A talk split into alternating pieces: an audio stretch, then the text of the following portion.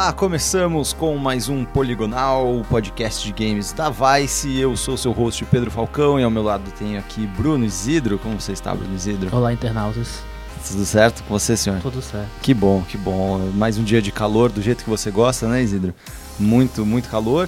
É... Temos também Letícia, o Vexel. Como, Vexel. Como é que você está? Tô muito bem, Falcão. Muito obrigada. E você? Tudo certinho, muito, muito 10. Que lindo, que maravilha. E você pra- tá games hoje? Você eu tá tô game- muito de- é, games. de- Vocês são de- games? Um, de 0 a 10, o quão games você está? Hoje eu acho que eu tô uns 7. Mentira. Ah. Mostra. Carteirinha game. Peraí que eu vou Deixa pegar o meu currículo. Deixa eu ver Deixa eu ver o currículo. É, ok. exato. Currículo, peraí, gente. Nossa, Claro que é só pra ela, tá? É, Vocês não claro, precisam, não, a gente obviamente, não. acreditam. É. Flávia, você, você mostrou o seu na entrada ali, né? Claro, foi obrigado Da Flávia é muito extenso, senão não entra aqui. E essa voz é, mágica que está falando é de Flávia Apareceu de Gás. repente, Vai né? Desculpa aí.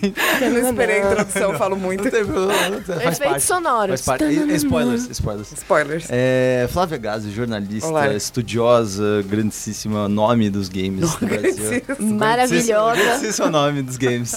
Não, só, só, tipo, a Flávia, ela é escritora, É porque muita jornalista, coisa, é. youtuber. Ela é, que mais? Ela é uma, ela é uma garota geek. Ela Verdade, é gamer.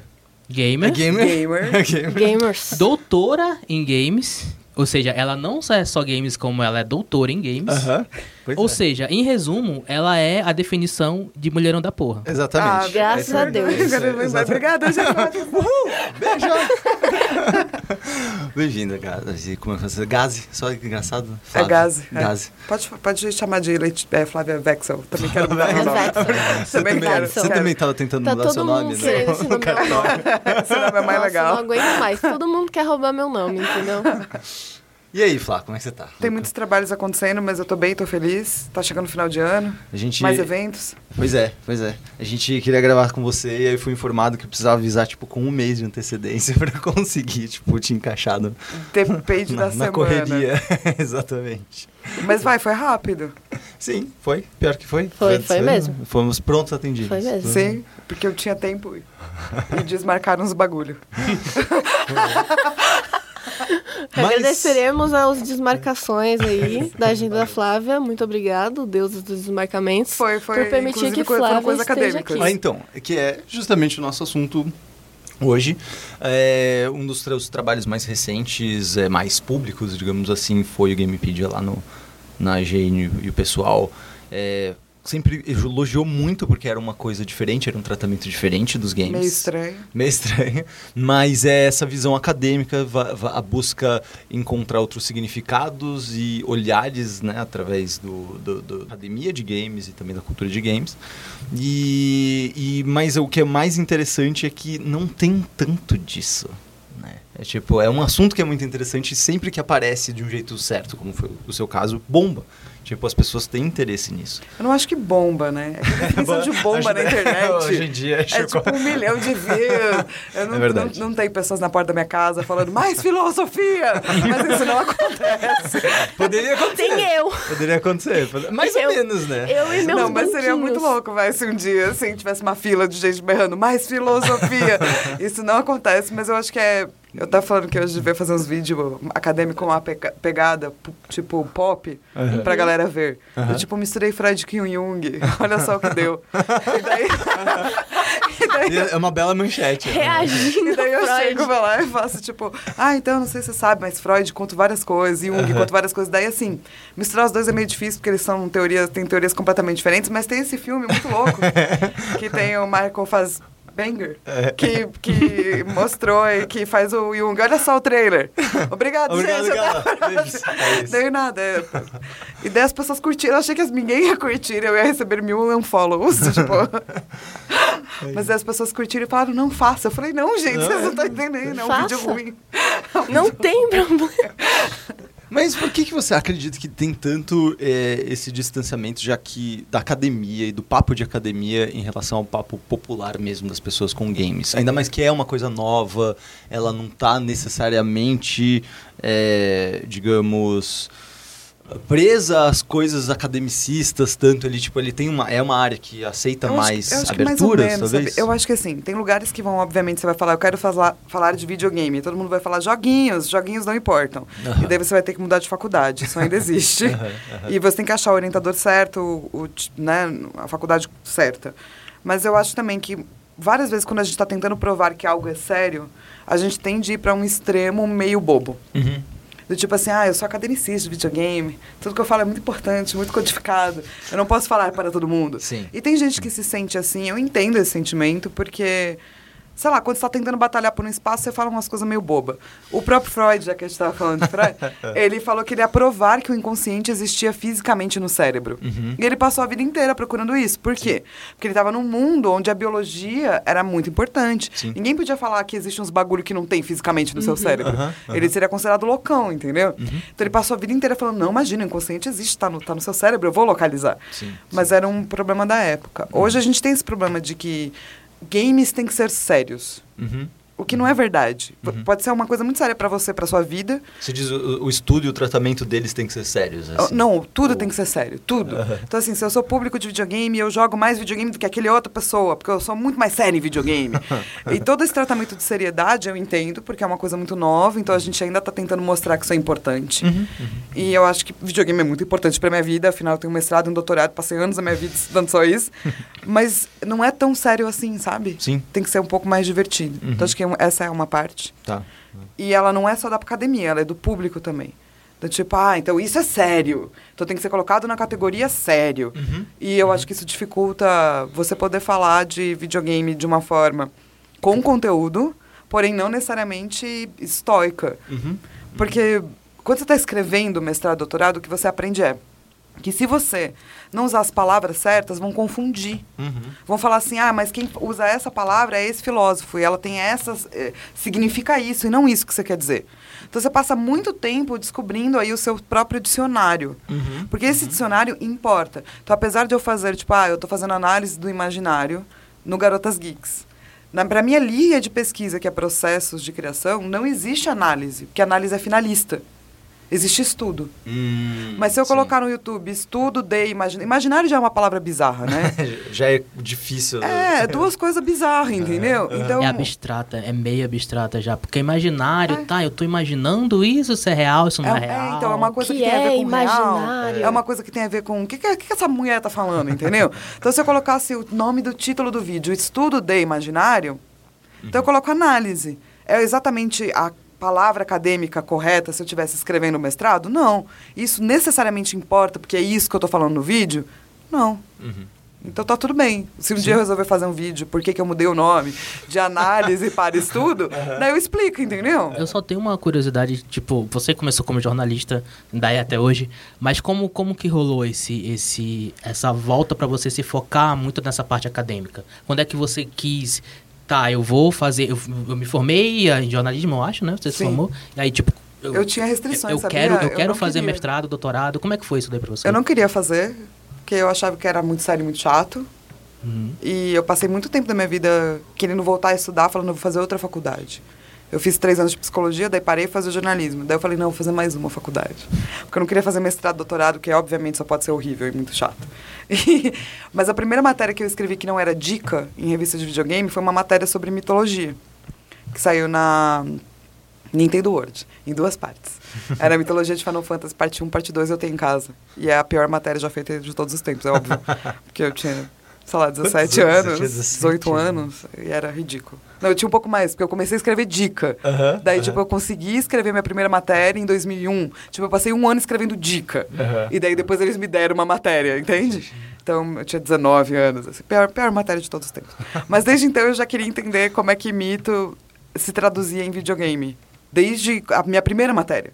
E isso nunca eu parei de querer. Até um dia que eu falei, tá bom, vou fazer então. Vou fazer fazer mestrado. Vou fazer na psicologia, vou fazer na antropologia. O único lugar que eu não quero fazer é semiótica. Porque semiótica é horrível.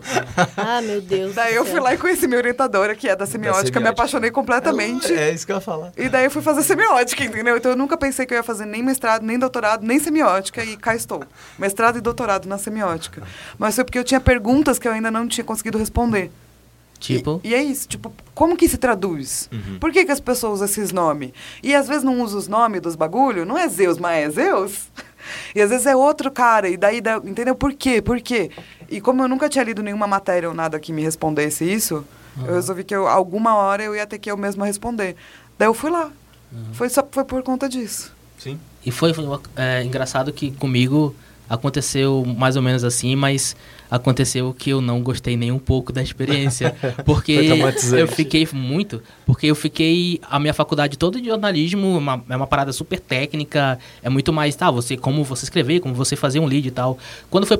Quando foi para poder fazer a monografia e tal, eu falei, quero fazer uma monografia de games, porque é isso que eu quero fazer objetivamente no meu, na minha carreira e tal. Não necessariamente eu tava querendo uma, uma coisa acadêmica e tudo. E aí apareceu uma orientadora que também é ligada à semiótica, lá na faculdade que eu fazia, que ela até. Ah, Queremos nomes. cara. Queremos nomes. A Esses Mirna- criminosos da semiótica. A Mirna Feitosa, que ela estudou. Ela é muito conhecida, a não é? Ela- É? é? mais ou menos. Então, ela é, participou junto com a Lúcia Santaella, em parte lembro. semiótica sim. e tudo. Ela escreveu um pedaço do, Mapa do jogo. do mapa do jogo. Mapa do escreveu? jogo, É. sim, escreveu. Aí ela voltou, porque ela é de lá da minha cidade. Ela voltou pra lá e eu, porra, beleza, tem uma orientadora que é de comunicação. E aí eu vou fazer sobre videogame. Vai ser ótimo, vai ser fantástico, vai ser coisa que eu quero fazer. Foi horrível. Por quê? Foi horrível, Por quê? porque é, eu, eu acho que é coisa minha mesmo. Tipo, eu não, eu não, eu não caso bem com essa parte de Não existe isso. academia, pelo Não menos isso. mim. Foi uma Não, barreira não, não que existe tipo, isso, eu não vi. existe isso. Tanto que eu demorei meio que dois anos pra poder fazer a monografia e eu não fiz a monografia. Ó, vídeo... academia é que nem videogame. Hum. Você não gosta de todos os gêneros de videogame. Uhum. Você gosta de alguns. Então você tem que achar o lugar certo, o orientador certo, a teoria certa. A teoria que você vai se apaixonar. É. E Entende? eu- Porque- eu, acho, eu acho que teve. Eu te batendo, é, desculpa. Eu acho que teve essa barreira, eu acho, pra poder eu perceber, porque, tipo, na época, tá, eu tava fazendo faculdade, eu já tava na mente de que eu iria tentar ser um profissional pra, focado em jogos. Então, eu sempre lia revista, sempre ficava ligado nos assuntos. Quando eu fui pra parte de pesquisa de videogame, eu comecei a ver coisas e ver nomes que eu nunca tinha visto na minha vida. Então. tipo, quem são essas pessoas? Por que, que eu não conheço elas? É por Isso é isso que veio muito esse abismo do que a gente consome games, do que a academia fala sobre games. É. E eu fiquei impressionado, assim, foi, foi, foi, foi uma experiência meio é, traumática, porque eu não estava conseguindo desenvolver, mesmo com a, a ajuda de uma pessoa que conhecia e estava me orientando, ela foi super super boa comigo nesse sentido de tentar me evoluir para poder sair alguma coisa dessa cabeça burra. Não, E- mas e não, eu aí- te e prometo aí- que não é isso. É, é o tipo da teoria. Porque, assim, dentro da semiótica tem, sei lá, cinco tipos. Sabe?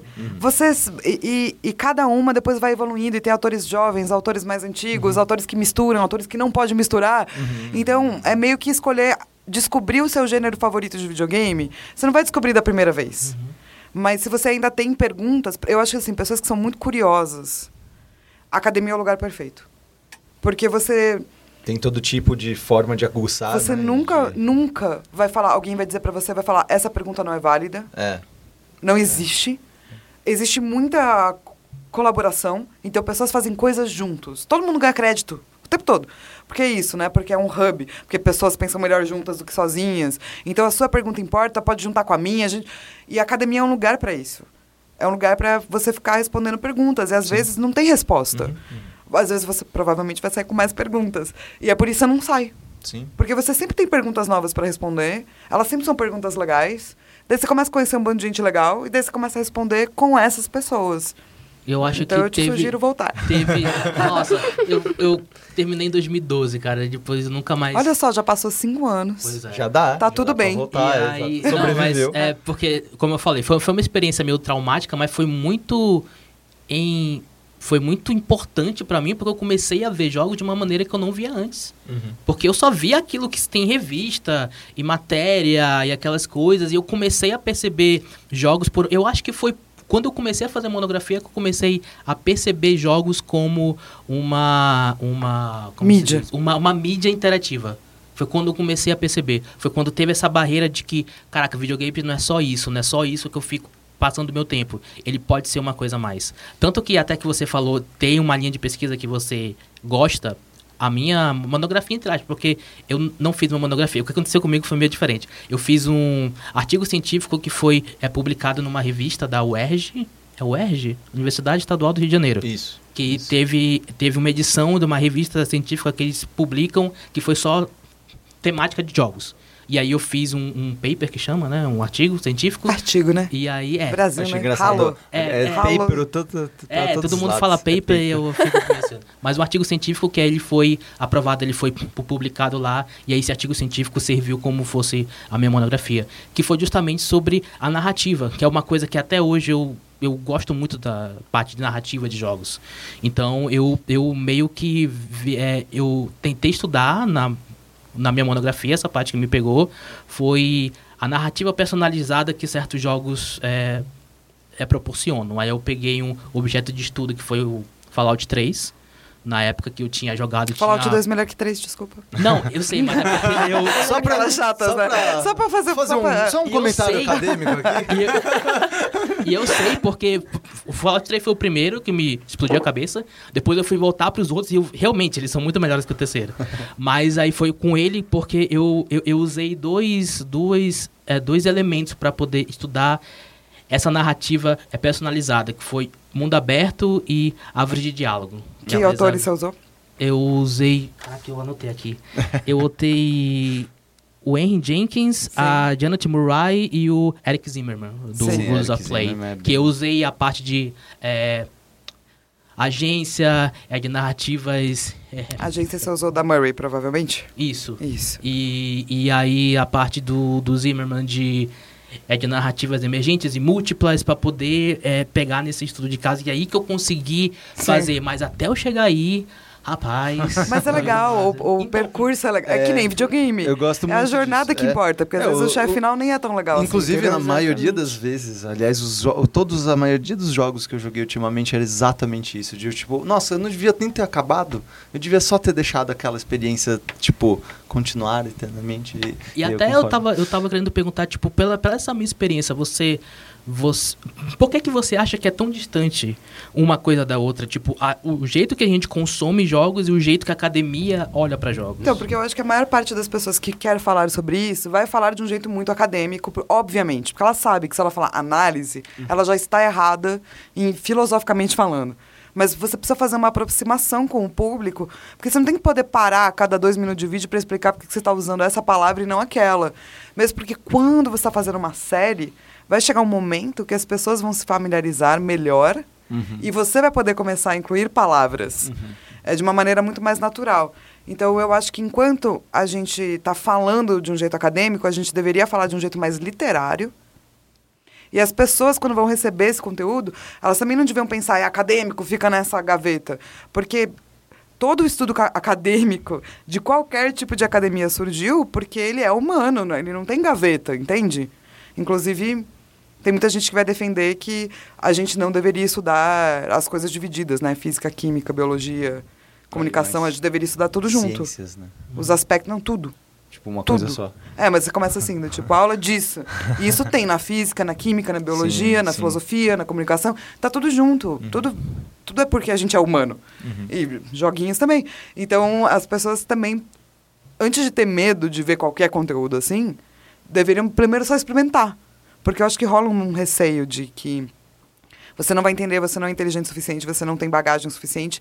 E, na verdade, nada disso importa, porque a gente está falando de coisas que todo mundo sabe. Que é o que é ser gente, jogar uns joguinhos, sabe? Ai, É gente, coisa- tô me sentindo muito motivada nesse podcast, porque eu sou membro do Joy, né, que é o grupo de estudos da Flávia, e eu vou lá, e muitas vezes eu vou, e eu vou lá, e eu amo ir lá, e eu aprendo várias coisas, mas muitas vezes eu tenho essa, essa coisa de tipo, caramba, é muito difícil, é muita coisa, é muito autor, eu não, não sei. Às vezes eu fico pensando assim, mano, será que algum dia eu vou entender absolutamente tudo que tá acontecendo aqui? E ouvir essas coisas, assim, de tipo, que, que cara, é isso que você tá falando, de É, é, todo mundo cria é um humano, dicionário, é né? uma grande, uma grande coisa de ser uma pessoa e entender o mundo, a academia. Ou é muito, é é muito É isso. motivacional. E você muda. Então, o que você Exato. entende hoje de um grupo de estudo... Nossa. Eu fiz um Uhum. grupo de estudo de bachelar quando eu estava na faculdade de psicologia. E hoje eu dou um grupo de estudo que fala também de bachelar. Eu Sim. entendi outras coisas. Quando eu fui ler agora, entendi outras coisas. Por quê? Lá é um autor? Só É, Gaston Bachelard é um autor de psicologia existencialista. Tá. Mas eu já chego porque. Ok. Se você quiser entender por que eu vamos chego até aos lá. poucos. mas, é, mas é isso. Então, cada vez que você lê um autor ou, ou você tá se lig... qualquer coisa de academia, você vai ver com os olhos daquele seu momento. E isso muda. E é a parte mais legal. Sim. Por- E é por isso que é colaborativo, porque muda. Porque a visão que você tem do mesmo parágrafo de um livro é diferente. É. E é por isso que grupo de estudo é legal. Sim, sim. Porque são várias visões daquele mesmo texto. Uhum. E as pessoas vão trazendo coisas, e nada disso precisa ser. É isso. Aham. Isso não existe em academia. O que existe é. Vamos criar um dicionário aqui pra gente não falar coisas diferentes achando que estamos falando a mesma coisa. Sim. E vamos tentar partir da mesma coisa pra chegar no diferente. É isso. Mas essa sensação que você descreveu de. É, Tá de, perdido. tipo, é, de estar perdido. De, Tá meu bem Deus, louco. são tantos autores, que é o que eu chamo de meu Deus, sou burro. Eu gosto muito dessa sensação. É uma sensação, na verdade, que tipo, eu demorei muito tempo pra entender que, na verdade, ela é uma sensação boa. De você olhar pra um bagulho e você falar assim, cara, eu não sei nada disso. Que é exatamente a, a- a sensação que você tem. De, tipo, de você começar um jogo, por exemplo, um jogo competitivo que é super complexo, e nas primeiras horas você fala, meu Deus, eu sou nunca, muito nunca ruim." É muito bom, porque você tem essa noção de do quanto que você precisa aprender para você de fato chegar em alguma Uhum. coisa ou algum entendimento da parada. E é muito louco essa- sensação é uma coisa que Exatamente. tipo talvez na faculdade de fato me me dava um pouco de desespero, mas hoje é uma sensação que eu sinto falta, porque ela se assemelha tipo à fome de conhecimento e é, tipo o medo a fome de conhecimento vem desse medo, eu acho, de Sim. você não saber dos bagulhos e tal.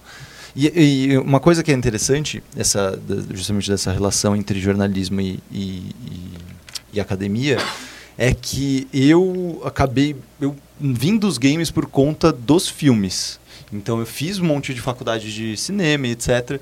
E é interessante porque o, o, o mundo mais pop do, do, do cinema, mesmo quando se trata de circuitos alternativos de cinema e etc., ele está mais próximo da própria academia. Você lê textos sobre, tipo, ci- eh, tipo sobre... Tem muito texto sobre cinema, tem muito Não, autor de e, cinema. e não só isso, os textos de cinema que são, de fato, muito acadêmicos, são de cinemas que, que a gente assiste, que são populares, que as pessoas conhecem. Então ele é muito mais próximo, esses dois universos. É que eu né? acho que videogame daí é mais jovem. Exato. E É aí, mais jovem. e aí foi muito interessante A porque gente passou entrei... muito tempo na academia brigando, falando videogame, causa ou não violência. É, exato. Então, quando as pessoas falam disso hoje, eu falo, gente, desde a década É. de 1970, quando nasceu o primeiro joguinho, as pessoas estão tentando provar Sim. isso. Elas não conseguiram. tá tudo bem.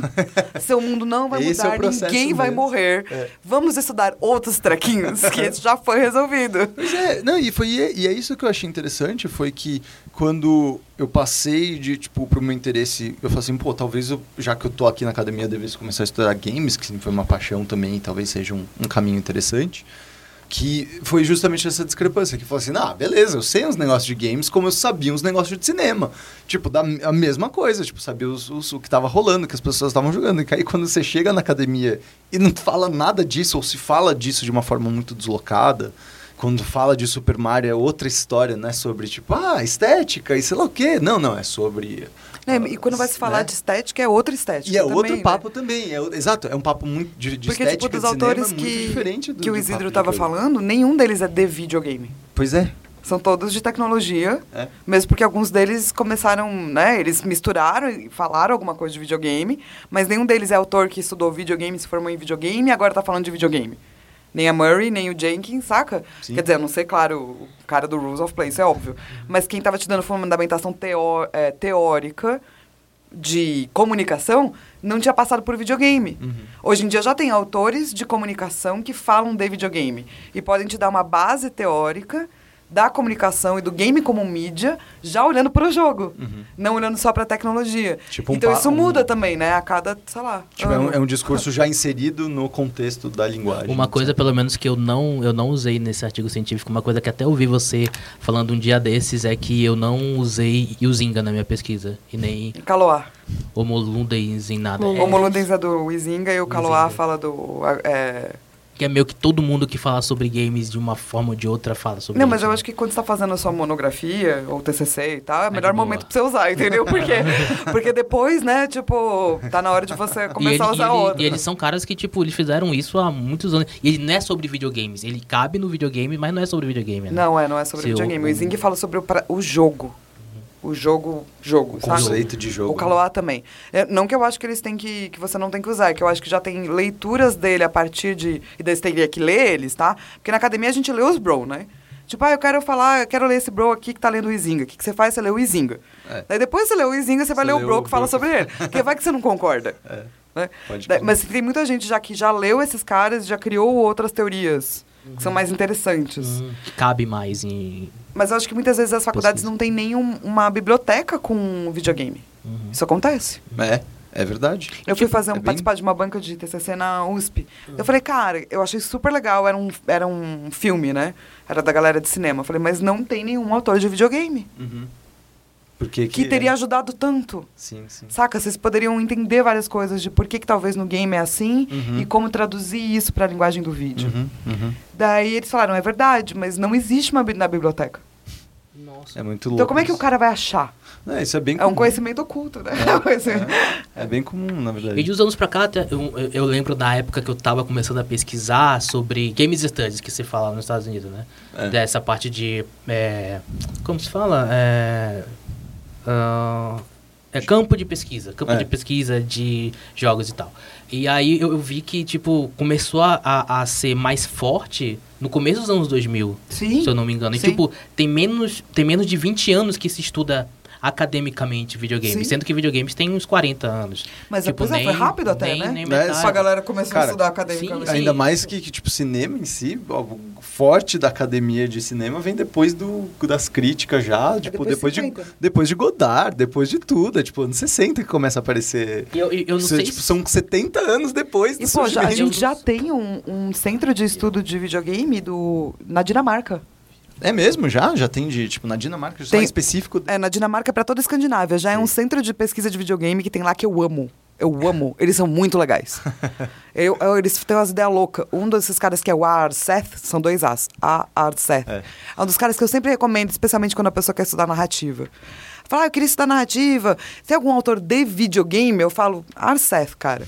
Ele é um cara louco. E daí, se você entrar no site dele de- de- da Dinamarca, você vai entrar em contato com todos os outros autores. Que legal. Nossa, que da E todos os orientandos e a galera que tá lá estudando. Então tem muita coisa acontecendo. Mas o que eu quero te perguntar é que quando eu tava pesquisando, eu vi que começou a ficar mais forte nos anos 2000, mas aqui no Brasil ainda, pelo menos na época 2012, ainda era bem, bem, bem escasso, não, é, não era muitos autores. Como é que você tá vendo hoje a parte acadêmica estudando sobre videogames? Cresceu, tá maior? Porque o, o que eu percebi, por exemplo, na época que eu tava fazendo a, A monografia a minha agora. monografia, Rules of Play, só tinha inglês. De lá pra cá, ele, ele chegou no Brasil traduzido, tem aquele livro da Jane McGonigal, Reality is Broken, mas eu não lembro como é, É. que é o, a tradução. É, eu também não lembro como é a tradução, porque eu acabei também lendo inglês. E é tipo, pelo, pelo, dá pra perceber, pelo menos, é, começou a ter esse interesse maior porque esses livros estão vindo traduzidos pra cá. Uma coisa que em 2012 não tinha ainda. Como é que você tá vendo? Todo hoje? ano cresce, todo ano cresce, é- e é importante que cresça e tal. Mas ainda tem terreno para desbravar, né? Eu acho, por exemplo, eu não acho que o que eu fiz no meu mestrado foi nem um pouco genial. De verdade. Mas até onde eu sei, eu sou a primeira pessoa a falar de videogame e imaginário juntos. Que é uma corrente de estudo de mito francesa. Eles chamam de imaginário. É, para não chamar de mito, pra você não achar que é aquelas lendas antigas. É outra visão de mito e tal. Tipo, construção de mito, assim, que você diz. No sentido, Não. É mais no sentido de, tipo, o papel do mito na sociedade? Tam- Ne- Também não. É, é tipo. Vamos lá. Isso, né? O é, Gilberto Duran é um antropólogo que leu muito Bachelard, que é um psicólogo existencialista. E ele resolveu criar uma antropologia para a gente entender o que ele chama de imaginário. O imaginário, então, assim, se algum acadêmico estiver me ouvindo maus, Mal aí. porque eu vou falar as coisas, né? Não, não tipo, né? Mas o, o imaginário é como se fosse o grande Google da sua base de pesquisa interna. O SEO é seu, entendeu? Então, quando eu falo maçã, o que, que você lembra? Sim, sim. ó, da- Isso é seu imagem. imaginário. Aham. Só que o imaginário é a maneira como você se comunica com o mundo, como você se comunica com os outros. Porque se eu falo maçã e né, a Letícia entende uma coisa, você entende outra, daí dá problema. Uhum. Porque, mas cada um tem uma figura do que é essa maçã Uhum. e tal. Então, o, o mito é construído o tempo todo. Uhum. Eu lembrei desse negócio de a pessoa pensar outra e outra. É uma história muito, muito idiota quando eu tava na quinta série. desculpa. E é de assim. semiótica para. Calma, de- da eu vou infância. tentar explicar. É, eu estudava em um é, colégio cristão e tal, então sempre, de vez em quando, os professores, mesmo sem ser de religião, sempre falavam de religiosidade, de Deus cristão e tal. E aí teve, teve, teve uma vez que ah, o professor, professora, falou assim: vocês acreditam no céu? E aí a gente ficou se olhando, eu e os meus colegas. Porque o céu existe, né? Tá- É azul. Não, não, não, não é isso. Porque na época tava passando Dragon Ball Z e tava na fase do céu. e a gente ficou se olhando. Aí, Acreditam no céu. o céu existe? E a gente ficou se olhando assim. Será? Não, é um desenho. Aí depois, tipo, passou um minuto ou dois que aí a gente entendeu. Ah, o céu. Tipo, é, é- é muito esse imaginário É, que ela é. falou. O nosso imaginário de céu era o personagem do Dragon Ball Z. E, o, e o- imaginário de céu que ela tava. A professor, o professor Se tava falando era o céu, tipo, o céu, tipo. Religioso e tal. No Sim. caso, e, tipo, eu lembrei disso quando você falou, tipo, foi muito na minha memória, mano. Isso foi tipo quinta série, cara. Mas viu? E mas é isso, mas é perfeitamente isso. óbvio que é o céu, céu, de Exato. fato, o que está sobre Mas nossa é, mas é cabeça. exatamente isso. Talvez você lembre de Asterix. É, entendeu? é, é, Porque você é. fala, ah, o céu que está sobre nossas nossas cabeças. Aí cabeças, você fala, é. não, me lembra Asterix, céu. É, exato. E assim você vai fazendo as suas Asso- associações livres e tal. Entendi. Mas se você pegar, então, esse cara falou, ah, vou estudar esse treco então, que é esse Google louco aí. Uhum. E daí o que ele diz é que você tá sempre traduzindo, então os mitos estão sempre sendo criados. Filmes são mitos, games são mitos, livros são mitos, quadrinhos são mitos, é tudo mito. Uhum, Só que, que vai sendo traduzido de como a gente tá vendo a cultura naquele momento. Sim. Ele vai dizer que certas coisas, tipo, ah, o. é, a ideia da coisa é como se fosse o arquétipo. Mas não o arquétipo só tem 24. O, é um arquétipo que é o arquétipo de bachelar, essa é a diferença, por isso que o cara estuda bachelar, que é. O arquétipo está sempre mudando também com a cultura. A ideia que a gente tem de Amazona hoje é bem diferente do que elas eram na Grécia Antiga. E tudo bem, ninguém está errado. Mudou, transformou. E daí ele vai falar que as palavras é, são os signos, é como a gente está significando agora essa ideia. o signo é só uma palavra bonita para dizer que é uns bagulho aí. Para você, quando fala céu, não quer dizer céu. Quer dizer uma força, é, é ainda outra coisa, entendeu? Você tá, ela estava falando em céu como ideia, como arquétipo, e você estava falando em céu como palavra, como signo. Então é uma, não, é uma confusão ainda maior, não é nenhuma confusão só de imaginário. Esta salada doida semiótica. Então, mas é isso, mas daí a tradu... como é que você traduz isso pra videogame? É a resposta da minha pergunta. Ah, por que, que as pessoas botam os mitos aí? Uhum, uhum. E é por isso que pra mim fez todo sentido. Sim, sim. Eu, uma coisa também que eu tava querendo perguntar, que eu acho que você é uma das melhores pessoas que falam sobre esses assuntos de uma forma mais é, palatável, tanto que o é, Gamepedia é, são, tem vídeos ótimos falando sobre isso, até sobre é, narrativa, filosofia, sobre vários, vários desses, desses conceitos e você consegue falar muito bem sobre isso. Você acha que é porque você, antes você tinha essa pegada é, de jornalista para poder tentar Com certeza, expressar com isso? certeza. E o que, que falta para poder essas ideias acadêmicas se é, popularizarem mais para o público? O que, que falta mais para poder isso acontecer? Falta mais pessoas como você? Falta menos purismo, né, eu acho, assim. Eu acho que quando Em as que pessoas sentido, começam a estudar, elas, com- elas criam altares de certas autores ou certas teorias que são as que você gosta. Isso aqui é muito bom. Uhum. Tá no meu altar. E daí você não pode falar de um jeito que seu autor não falaria. Entende? Porque rola uma grande paixão, assim. Então fica, fica uma coisa muito pura. Mas purismo é ruim. Eu sou a favor de profanar tudo o tempo todo. Acho mais importante a profanação do que o sagrado. Inclusive, pelo contrário, acho que nenhum autor nunca devia ser sagrado. Porque daí a gente pode mudar o que ele falou. Sim, sim, sim. e atualizar o que ele falou. Não e é eu uma- espero que me atualizem um monte, que falem várias vezes que eu tô errado. Tô, Susse, vai lá e faz os bagulho. Mas pra, eu, quando eu comecei a fazer mestrado, eu tive muita dificuldade em escrever academicamente. Nossa, Porque eu sou jornalista. Então eu falava, isso é isso. E daí a minha orientadora falava, é mesmo? Uhum. Você tem certeza? Você sabe das verdades universal do mundo? Não sabe. Porque o que o jornalista precisa comunicar o É. acontecimento, o fato, Exato. né? Tipo, o Então ela imediato, falava, né? você tem certeza? Eu falava, não, certeza absoluta, assim, 100% não. Então que você coloca, por que, que você não coloca pode ser? Eu falo, é verdade? então eu mudei totalmente E a minha maneira de Porque qualquer escrever. editor de jornalismo ia ficar maluco com a imprecisão. Tipo, Hoje em dia eu escrevo meus textos muito mais imprecisos. Sim, sim. E as pessoas fazem, mas Mas é meio estranho, eu falo é. E, e o meio estranho é porque eu perdi um pouco da minha precisão, mas eu acho que isso foi bom Acho pra minha com- vida. E com linguagem de internet talvez seja melhor. Tipo, É. a imprecisão fica um pouco É. mais popularizada. Tipo, acho que é porque você de fato vem na época. Porque você gráfica, pode falar, né? Tal coisa, tal coisa. É, ou tem- não.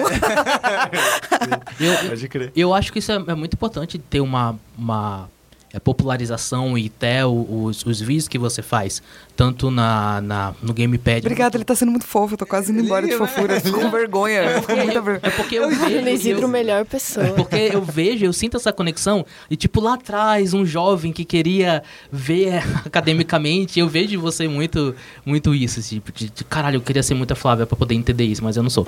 É, e aí. Flávia está se escondendo atrás do microfone. Atrás de um microfone. É, é porque, porque eu vejo que isso deveria ser mais popularizado, tanto nos vídeos que você faz no, no, no Gamepedia, quanto nos vídeos que você tá fazendo agora do, Garotos Geeks? do Garotos Geeks, é do Imaginário de Stranger Things, é porque eles, é, isso, a academia, eu acho que ela enriquece muito mais o nosso diálogo com o videogame, como a gente vê o videogame como cultura. Como a gente se vê, você entende? Assim, toda vez que você estuda um bagulho, você aprende mais. E você não tá aprendendo mais do outro. Você tá aprendendo mais de você e da sua relação com as coisas. Eu, e é por isso que eu não parei de estudar, eu amo estudar. Porque toda vez que eu estudo, um mundo se abre. É como se eu entrasse em mundos diferentes e habitasse naqueles mundos, daí eu saísse, daí você vai trazendo coisas pra você. Então, a sua vida fica mais legal. Eu, eu acho que até quando eu tava fazendo Ou essa seja, é Super Mario Galaxy, praticamente. Oh, mas Eu, eu, eu até rapidinho, até isso isso daí de você se entender, quando eu tava fazendo a minha monografia, que era sobre narrativa, eu consegui me entender melhor como jogador e perceber que eu gosto melhor de certas experiências do que outras. Eu gosto muito de narrativa, então eu gosto muito desses mundos imersivos. É por isso que desde, desde ali, desde, desde Fallout 3, eu, eu tenho preferência muito para essas experiências single player e de imersão seleção. Seja Fallout, seja Mass Effect, seja The Witcher, seja Assassin's Creed Origins que eu tô jogando agora. Então eu sou muito mais essa pessoa, eu, eu me entendi melhor como jogador e eu não sou uma pessoa competitiva, então não gosto de esportes. Eu também não sou uma pessoa de- competitiva, eu de- fico triste. É, de multiplayer Eu e tal. E eu, eu- É, eu fico triste. Ai, o outro time perdeu. Ou ai, o meu time perdeu.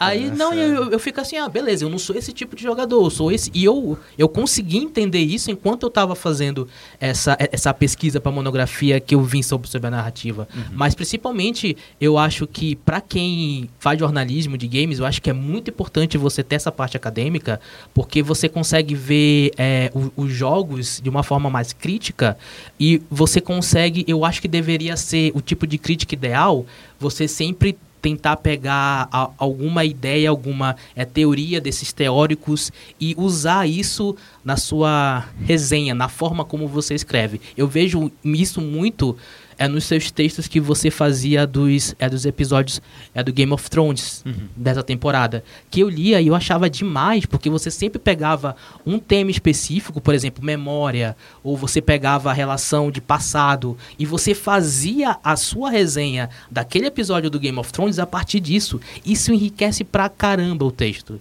Mas Então, é porque eu sou essa pessoa. Junto com o bachelar e com o Durrão, o que eu aprendi no meu mestrado e no meu doutorado foi: o fenômeno aconteceu.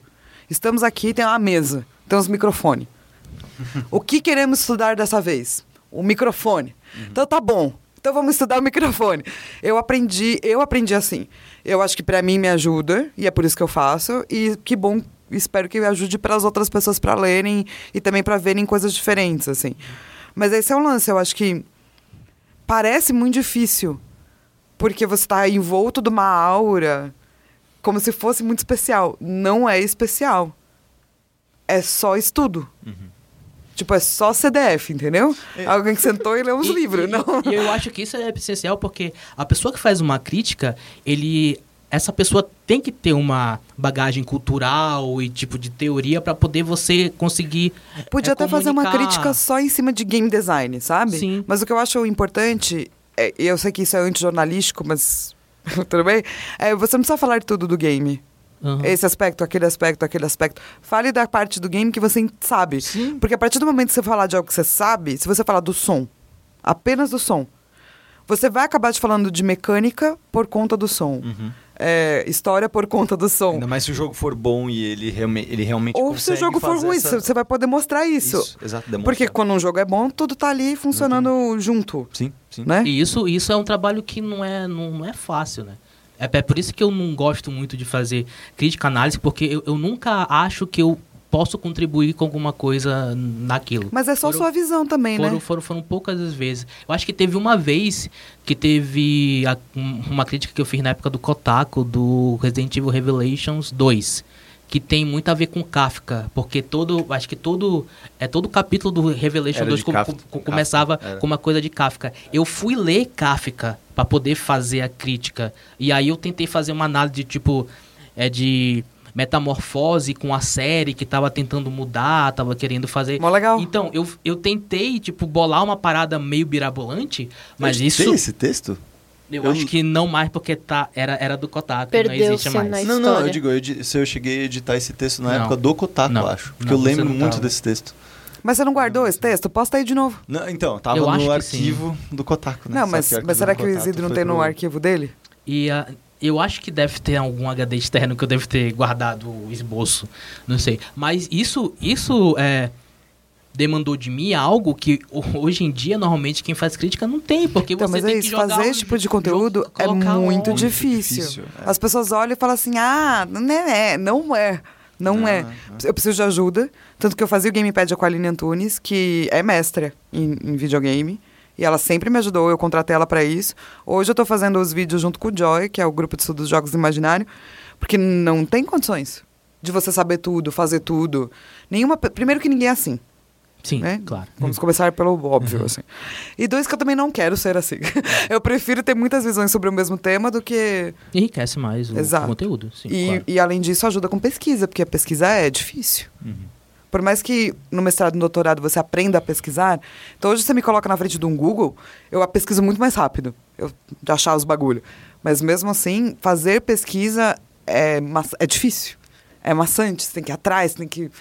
Então eu acho que também é um dos porquês não se faz conteúdo assim, porque o retorno que você tem para financeiro para isso não vale a pena.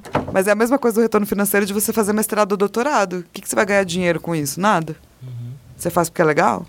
Foi, foi, foi uma das coisas que me fez, tipo, foi tão traumático, assim, foi, foi legal pra mim, mas, tipo, caralho, eu nunca mais, eu não quero fazer mestrado nem lascando na minha vida, tipo, no máximo, uma especialização, isso na época que eu tava lá em Manaus e tal. E, e aí, e, e uma, uma, outra coisa que eu tava querendo saber, não sei se você vai, vai conseguir. Pera, calma, deixa, Foi. deixa eu só entrar nesse, no, no parte do papo, é que, é que você tá muito... Que? bonitinho. Calma. É, Mano, não, cara, calma. eu tenho oportunidade Eu sei, de falar sei, sobre isso com a Flávia sei, Gazi. eu sei, eu não sei, eu tô é, vendo. Não é todo dia que você Calma. tem isso. Não, a gente vai, calma, calma, calma. É, é que eu queria complementar algumas das ideias só Tá, pra fala gente não ficar pulando Desculpa, de muitas desculpa, ideias. desculpa, Eu vi que desculpa, claramente desculpa. você tá matando sua, sua vontade de fã da, Tipo, co- eu de tô, eu, conversar com a tipo, eu tô, há- eu tô há, há- há dois anos em São Eu tô Paulo percebendo. e, tipo, a primeira vez que eu tô tendo a oportunidade de falar com a Flávia O sobre que? Um isso, eu tô absurdo. querendo- Você podia ter falado assim? Flávia, vamos tomar um café? Eu Eu, tenho, ia vergonha. falar assim. eu tenho vergonha, eu sempre tô atrapalhando as pessoas. Fala, fala Ai, no, no. Twitter, sabe? Não precisa Parece nem. Mas, não, sobre, sobre essa questão, na verdade... Mas porque eu adoro do- café, tá? Eu também, eu também gosto de café. Com Red Bull. Meu Sobre- Deus, Não, pare com isso, Bruno, pelo Sobre essa de questão Deus. ainda, tipo, do, do distanciamento de, de academia e jornalismo, foi interessante justamente porque eu a falo assim, bom, eu, eu me sinto, quando eu vir, voltei para o Brasil do Canadá, eu me senti pronto para começar a escrever sobre games por conta da minha bagagem dentro da faculdade. Eu falei, ué, eu tava lá na faculdade, li uns livros, pô, eu sei. E eu, me, eu quebrei muito a cara no primeiro mês que eu tava no Kotaku, porque os caras falavam de, tipo, ah, sei lá. Até do Kojima eu sabia quem que era, mas não lembrava exatamente tudo que ele tinha feito. Ou tipo, ah, quem que é o Miyamoto? Ah, pode crer, o cara do Mario. Tipo, eu tive que aprender todas essas coisas de indústria que eu não lembrava, porque tipo, eu tinha lido revista de, de, de games quando eu era moleque. Não, eu não, não foi uma coisa que continuou tanto na adolescência. Eu passei muito mais pra FAQ, pra fórum e tudo mais quando eu tava na adolescência. E, e aí foi muito interessante que eu, aí que eu me toquei. Eu falei assim, ah, é isso então que, que os jornalistas de games têm que saber? Tipo, quem são as pessoas da indústria, quem são Então, os estúdios primeiro que que, a gente está tratando como uma coisa só, né? Os jornalistas de games. É. Não é uma massa. Não é uma massa, exatamente. E não precisa essa cada que um saber uns bagulho. Então, esse, esse- e esse foi o meu segundo aprendizado, que eu, tipo, eu pensava que era isso, era isso que tinha que fazer. E aí que eu me toquei que aquele tipo de jornalismo em específico era voltado para consumo. E era, ele falava de mercado Por especificamente. isso tinha que saber do mercado. Exatamente. Só que é in- interessante porque eu- eles não fazem essa. Os jornalistas não fazem essa distinção, em geral. A maioria dos jornalistas acha que é uma coisa só. Que é, ah, esse é o tipo de jornalista que tem que ter. Sabe o que eu acho? E Que eu é- acho que é como não tem isso. vários tipos de jornalismo, Então, você passa a exato. sua vida inteira achando que isso é jornalismo. Exatamente. Daí quando aparece uma pessoa diferente, fala, Ah, dá pra fazer isso. é, tanto, que, louco. tanto que no, no SB Games eu dei uma. Uma das palestras que eu dei foi justamente. Na verdade, foi mais uma Explica mesa. O que é SB Games que eu vou. O Simpósio Brasileiro de Games. Pra que, mas quem é antenado no, no Poligonal, Poligonal. o podcast de games da Vice, a gente é games, sabe que nos episódios passados a gente falou de SB Games. Por Mas isso. Sempre pode ter pessoas novas voltando. Mas no- o pessoal do, do SB Games, lá no, no SB Games foi muito interessante. Porque- Games. É, é, é, SG Games? Chuba luba luba. É, foi muito interessante porque eles me chamaram para falar, assim, ah, falar o papel da imprensa em, em- relação à divulgação e, e a relação da imprensa com os desenvolvedores brasileiros. E só me chamaram, tipo, só fui eu só de imprensa. E eu falava, cara, eu, Peter eu- a, minha, a minha linha editorial é completamente diferente da maioria dos outros sites e veículos. Tipo, vocês estão me trazendo questões de, tipo, por que eu não apareço no IGN? Sendo que, tipo, o que eu faço não tem nada a ver com várias coisas que o IGN faz, tipo, corriqueiramente. É muito diferente. A gente fala de outros assuntos, a gente vai atrás de outras coisas. E, e aí foi nessas que, ao- aos poucos, eu sempre tive essa, essa noção de que, tipo, cara, as pessoas fazem coisas. Tipo, elas acham realmente, e tanto desenvolvedores quanto boa parte dos jornalistas acham que só existe um tipo de jornalismo. Que jornalismo é ficar falando do joguinho que vai sair essa semana. E aí, quando sair o joguinho, eu vou lá e eu falo se deve comprar ou não deve comprar o joguinho. Quando eu comecei a fazer coisas loucas, tipo, primeiro gamepad, assim, primeiro que tem muita resistência do público. Do público. É isso. Porque eles falam assim, ah, Esse conteúdo aí é meu louco, não importa não, né? É, ah, mas não que tô sabendo com que o joguinho vai sair amanhã. É. Essa moça não me mostrou a gamer isso. tag dela. Então, e já que ela não tá Polêmico. fazendo análise do jogo, é porque ela não sabe. É. Então, ela tá fazendo uns bagulho louco aí que não me importa. Pois é. Tem muita resistência a conteúdo que não seja o mesmo. Então eu faço só porque eu não ligo, porque eu gosto. Uhum. Eu faço pra mim, sabe? E pra é meio mim. isso. E eu faço mim. pro Isidro, apenas. Ah, tô com ciúmes. A menina participa do meu grupo de estudo. Ela tá na minha casa toda A pessoa sexta-feira. ela nunca está satisfeita, entendeu? Não, e, e isso leva justamente a outra questão, que é quando você, Flauta, começou a passar mais para esse lado da academia e tudo mais, como você co- começou a enxergar o jornalismo? É isso que eu queria saber. Tipo, você É muito assim- bonito, mas é o meu passado. Aham, aham. Entendeu? Sim, sim. Então, é uma coisa que me- às vezes me dá nostalgia.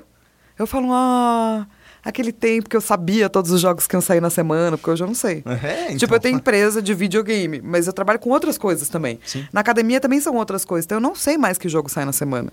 Então as pessoas falam, oh, eu sabia que lançou tal jogo? Eu falo, é mesmo? É mesmo? Que legal, vou lá comprar. Então, assim, hoje acho que eu sei muito mais do mercado indie do que. Certamente, sabe? certamente. Então eu tenho um, um sentimento meio nostálgico, de vez em quando, mas daí eu lembro que eu também já fiz isso. Uhum. E tá bom já. Sim, sim. Daí agora eu vou fazer outros treco. Sim. Porque eu não acho que ninguém devia fazer uma coisa só a vida inteira. Acho meio chato. Se você gosta, Podia- parabéns pra você. Você é uma pessoa elevada, entende? Não consegue Maravilhosa. ficar entediado. Que quando, for quando morrer, vai para o céu direto. Eu não. As pessoas vão falar, mas você não mudou muito as coisas que você faz todo dia? Eu falo, é Mas- verdade, verdade, mudei bastante. Mas só que vai pra qual céu? Eu acho. Que é o do Dragon Ball Z. Eu, isso é não, mais pô, legal. não, pô. Eu acho que é o céu paraíso, porque daí eu vou pro Dragon Ball Z, entendeu? Mas paraíso, paraíso ou paraíso a estação ali na Paulista? pois é, pois é. Espero que seja paraíso, paraíso, que paraíso é a estação. É. Tadinha, a pessoa Tá é mó legal a rica. vida inteira, sabe? Vai lá pro paraíso. É isso, cara, daí ela fica lá no paraíso às seis da tarde. fazendo né? baldeação todo dia. É inferno mesmo. Às seis da tarde. Seis da Isso. tarde. isso. O inferno é, o paraíso. é. Exato. Nossa Mas eu tava. eu- Calma, calma, calma, calma. Mas tem mais uma, tem mais uma. Calma, tudo uma. certo, a gente É. tem tempo. Não, na verdade, o que eu, que eu acho interessante, por, e eu acho que é complementando o que o Isidro tá falando, de, putz, eu sinto mais falta disso, porque a gente chegou em um momento, e eu tô vendo, pô, a gente fez a brincadeira aí do gamer tag, etc, porque eu acho que as pessoas estão bitoladas, eu acho que essa é a melhor expressão que tem mesmo, sobre o que, a forma como a gente deve falar sobre Dicionário do poligonal. É, Bitoladas. Mas é, sabe, tipo, eu acho que a gente ficou tão preso, tipo, meio que o jornalismo, de certa forma, o grande jornalismo, vai, vamos chamar assim, é, ficou tão preso, ficou tão, é, tipo, meio que em- caçando o próprio rabo e meio que fazendo própria- as próprias coisas e, tipo, continuando naquela mesma linguagem e sempre falando, não, hoje a gente vai fazer, falar dos joguinhos dessa semana. E aí, talvez, de vez em quando, a gente faça uma coisa um pouco mais crítica. É porque sites falando. muito grandes, se eles também não falam do joguinho da semana, eles não ganham dinheiro. Essa Daí é todas essas pessoas são demitidas. Sim. E aí. E delas não vão realmente falar, fazer nada louco, que não seja. Só falar sobre. É, não sei. Não se- seja f- não arrumar outro emprego, nada, outro entendeu? emprego. Que talvez não vai ser com videogame. Sim. É, um- é difícil a dinâmica. É. Mas eu acho que assim, sempre vão ter pessoas que vão fazer coisas que são desconfortáveis. Uhum. E daí lidem com isso. não tem muito o que fazer. Algumas pessoas vão odiar. Sim, sim. Mas eu acho que a polaridade, ser polar ou ter polaridade faz parte de estar exposto.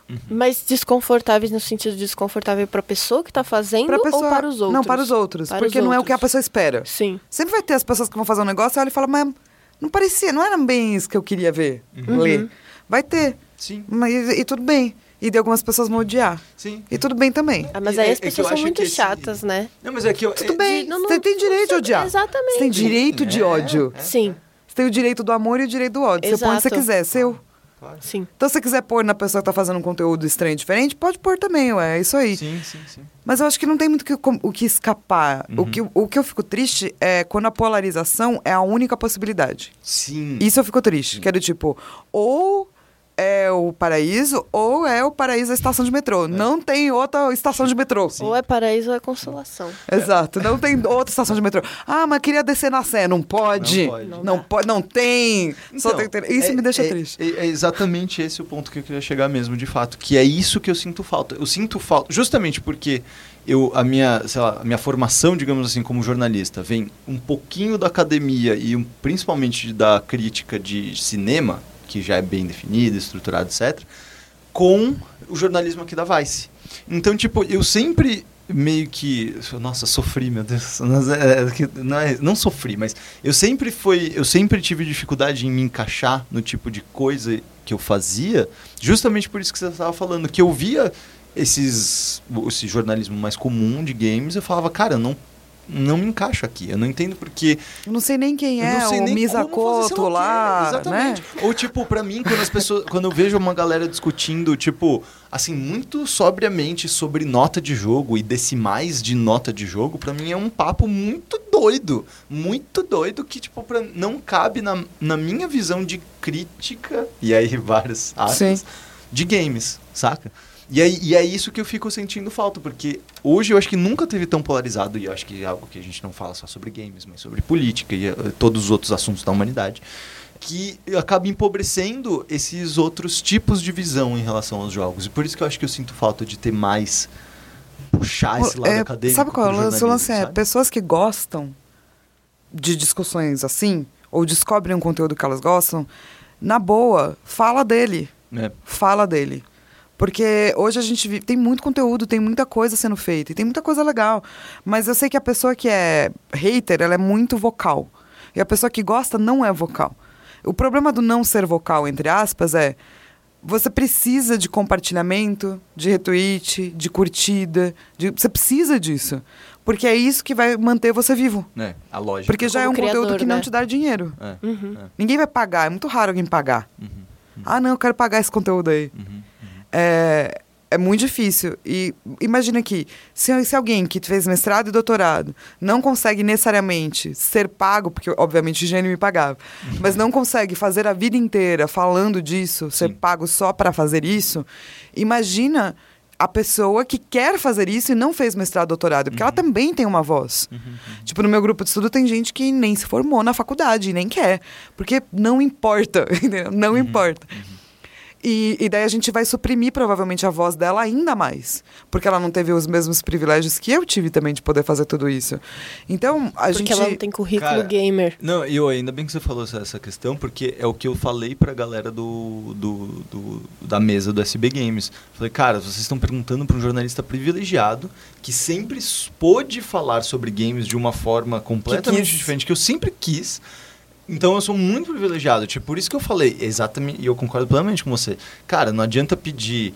Tipo, o, o que você conseguiu fazer no IGN é incrível justamente porque é um lugar que não tem como eles fazerem aquele tipo de conteúdo diariamente. e Tem que ser colunista, tem É, que ser colunista. Não colunista, tem, porque, não tem tipo, a lógica desse mercado dentro dessa, dessa área de, de comunicação, digamos assim, é essa. Porque todo mundo quer ter conteúdo É. legal. Uhum. Ninguém não quer ter. Claro, claro. Mas é difícil, é, É difícil difícil. porque tem muitas outras coisas pra cobrir, pra É. falar e pra pra estabilizar antes de você poder falar disso. Uhum. Mas eu acho que a hora que acontece, eu adoraria que as pessoas que gostam sejam tão vocais quanto haters Uhum. normalmente são. Concordo. Porque assim, é a única arma que você tem pra você vender esse conteúdo. Uhum. É ter engajamento. Uhum. Uhum. Tipo, E realmente aí ter esse engajamento. conteúdo continuar acontecendo, né? Exato. Olha, isso daí é um recadão pra galera que tá escutando a gente, que curte Poligonal. Vem falar com nós, Sim. vem falar o que, que a gente tá fazendo. E é isso, e às né? vezes fala em evento, vem falar. Porque você faz um negócio porque você curte. Porque, sei lá, eu tenho a minha empresa, tenho, então, eu tenho outras coisas que me dão dinheiro. O YouTube do Garotas Geeks também tá começando, então ele dá zero dinheiros. Eu faço porque é legal. E daí quando alguém vira e fala assim, achei legal, eu faço, é, que eu sei que eu posso continuar fazendo, eu não tô fazendo sozinha, olhando pro espelho. Que é a pior coisa, né? É tipo Falar a sozinha. masturbação acadêmica. É, a pior parte, a pior coisa da, da Masturbação academia. na frente Exato. do espelho. acadêmico. Isso. É, eu só tava querendo voltar um pouco pra SB Games, que eu acho que o que é SB Games hoje é muito retrato dessa distância dos jogos como academia e jogos como nós consumimos, que durante muito tempo a SB Games já existe já há algum, algum tempo. Mas ela nunca foi muito relevante. Ela começou a ficar um pouco mais conhecida ao ponto de, por exemplo, te convidar para poder fazer esse- esses painéis, porque ela começou a ver o lado dos jogos como consumo, Sim. em ser tipo uma feira, em ter jogos lá para poder você É, o jogar. formatinho é esse. É, Eles e- usam esse formato para atrair as pessoas Para essas pessoas. discussões. né? E isso é, é, é, é muito claro Aham. Como, como esse retrato mostra enquanto tem essa distância Sim. entre jogos e academia e jogos como, como consumo. Sim. E eu, eu, eu não sei, eu, eu não vejo uma forma de estreitar isso. Sei lá, é aos forma- poucos, né? Demora ainda. Primeiro precisa ter pesquisador, então se você joga videogame e quer pesquisar, pesquise. Porque é legal, você vai achar o seu lugar em algum momento, assim. E... tipo. Precisa ter Oh. pesquisador, precisa. Sim. Historiador. Exato. né? E, e daí, com o tempo, pesquisadores vão poder começar a falar mais e ser mais entendido. E daí pessoas vão ter mais interesse em ver essas coisas, sabe? Há preconceito até na própria academia, né? Claro. Sobre, sobre jogos. Não Sim. vem isso. Eu tive uma professora, imagina, na PUC, que tirou um sarro enorme, que falou, não, videogame as pessoas só ficam sofrendo. Acho horrível. Falei, oi? As pessoas ficam sofrendo. É verdade, mas o Não, quê? não, mas, mas assim, é como se só houvesse jogo de tiro. Sim, Sim, sim, sim. sim. sim, Entende? Sim, sim. Tipo, ah, as pessoas ficam sofrendo na tela, acho ruim. Fica olhando e fiz, oi? Que, tipo, que foda, né? Que Então, então tem, tem. Nossa, Na- ainda tem. E, e, e uma outra coisa que eu tava querendo perguntar de, de você, não sei se você. É, fa- falando você. sobre SB Games. Falando sobre. eu Calma, tô muito Isidro. cortando a brisa do Isidro hoje. Isidro vai embora, entendeu? Apesar de eu ver a, a Flá com mais frequência que você, eu ainda tenho muitas perguntas pra, pra ela, cara. Vamos, lance é, uma coisa que também me impressionou no, no SB Games é que é toda uma ala que existe de serious games, que tem a ver com o papo que a gente iniciou aqui do... É muito sério, é uma coisa muito séria. Mas é porque, né? na verdade, não é sério. É, É jogo muito pra educacional e jogo pra empresa, é só Então, isso. e é muito É que ele não é louco, né? feito com o propósito único de entreter. Então, Ele tem que entreter, mas ele também tem que ser um treinamento. Sim. E é- Mas é, é curioso como, e eu acho que isso tem a ver com, o, com essa parte do tipo. de talvez a gente esteja mudando a visão das pessoas em relação a essas coisas, de que, por exemplo, a área de serious games que tinha nesse último SB Games, eu falei, cara, se tirassem a placa serious games desses jogos, ninguém ia notar que eles são só jogos que têm um outro propósito ou não, sabe? Podia escrever jogos com propósitos loucos. Misturamos. Misturamos tudo. Videogame com não sei o quê. É. Olha no que deu. Exato, exatamente. E é isso show. que eu ficava pensando. Tanto que a gente, uma das palestras que eu fui, era um workshop, na verdade, sobre jogos jornalísticos, né? O news games, como eles, eles falam mais academicamente. E era muito curioso que não tinha. é, Tipo, foram pouquíssimas pessoas e eu, e eu falava, cara, mas tem muitos jogos que estão concorrendo, sabe, a prêmios que entram nessa categoria. Só que ela é relegada a alguma coisa acadêmica, ou é, uma- é um gênero de um subgênero. Então, mas é isso. sabe? É essa aura de que é chato. É, é. Sem ir lá Exato. ver, entendeu? Mas, e assim, obviamente isso se criou ao longo de É. um milhão de coisas, milhões de anos. Sim. E por conta de muitas coisas. Desde porque às vezes é chato mesmo, entendeu? Você tem que debater, você tem que falar, ah, não, não pode usar essa palavra, ah, que chatice, sim. Sim, Ao, é, ao mesmo tempo, existe um pouco de, eu acho, histórico-político. Que é do tipo, não, não vamos deixar com que as pessoas achem que isso é legal, porque conhecimento, ou, conhecer coisas, ler, saber, ir atrás, é libertador. Sim, E quanto mais livre você é, Uhum. menos amarrado por amarras políticas você está. sim. Então eu acho que também tem toda essa coisa de isso aqui é chato, que é do tipo, não chega lá, gente. Não, não, não, não descubra coisas novas, Sim. porque se você sair da sua rotina, É. talvez você não queira voltar. É. E, e que feliz é a pessoa que quer voltar, entende? Porque ela viu tudo isso e falou, demais. da hora. É. Vou aqui voltar pra minha rotina. Mas eu acho que existe um pouco também de Sim, dessa sim. coisa do tipo, ah, é feio, é chato, não precisa chegar perto. É, é, tipo, eles são relegados, mesmo, tipo, eles são... Eles viram uma- um subgênero de coisas que é tipo, ah, são esses jogos aí, né, que a gente lê sobre eles, né, mas ninguém joga. E, tipo, não, meu. Pô, o exemplo que eu dei do, no último, nos últimos, num dos podcasts que a gente gravou recentemente, que você deve ter ficado sabendo que era o Bury Me My Love. Ficou sabendo desse daí? Que é um puta jogo animal jornalístico que conta uma baita história animal e muito pessoal sobre refugiados sírios. E ele é, ele é um serious game. Ele é tipo, ele é visto como um, ele é um jogo jornalístico, ele é um news games. Só que não, cara, tipo, ele é um jogo ele, que vendeu pra caramba. Mas ele é um jogo, é isso que as pessoas É esquecem. isso, é, continua é, sendo cultura pop, continua sendo jogo. Exatamente. Tipo, ah, eu tô falando aqui esse vídeo acadêmico sobre jogo. É sobre jogo. É.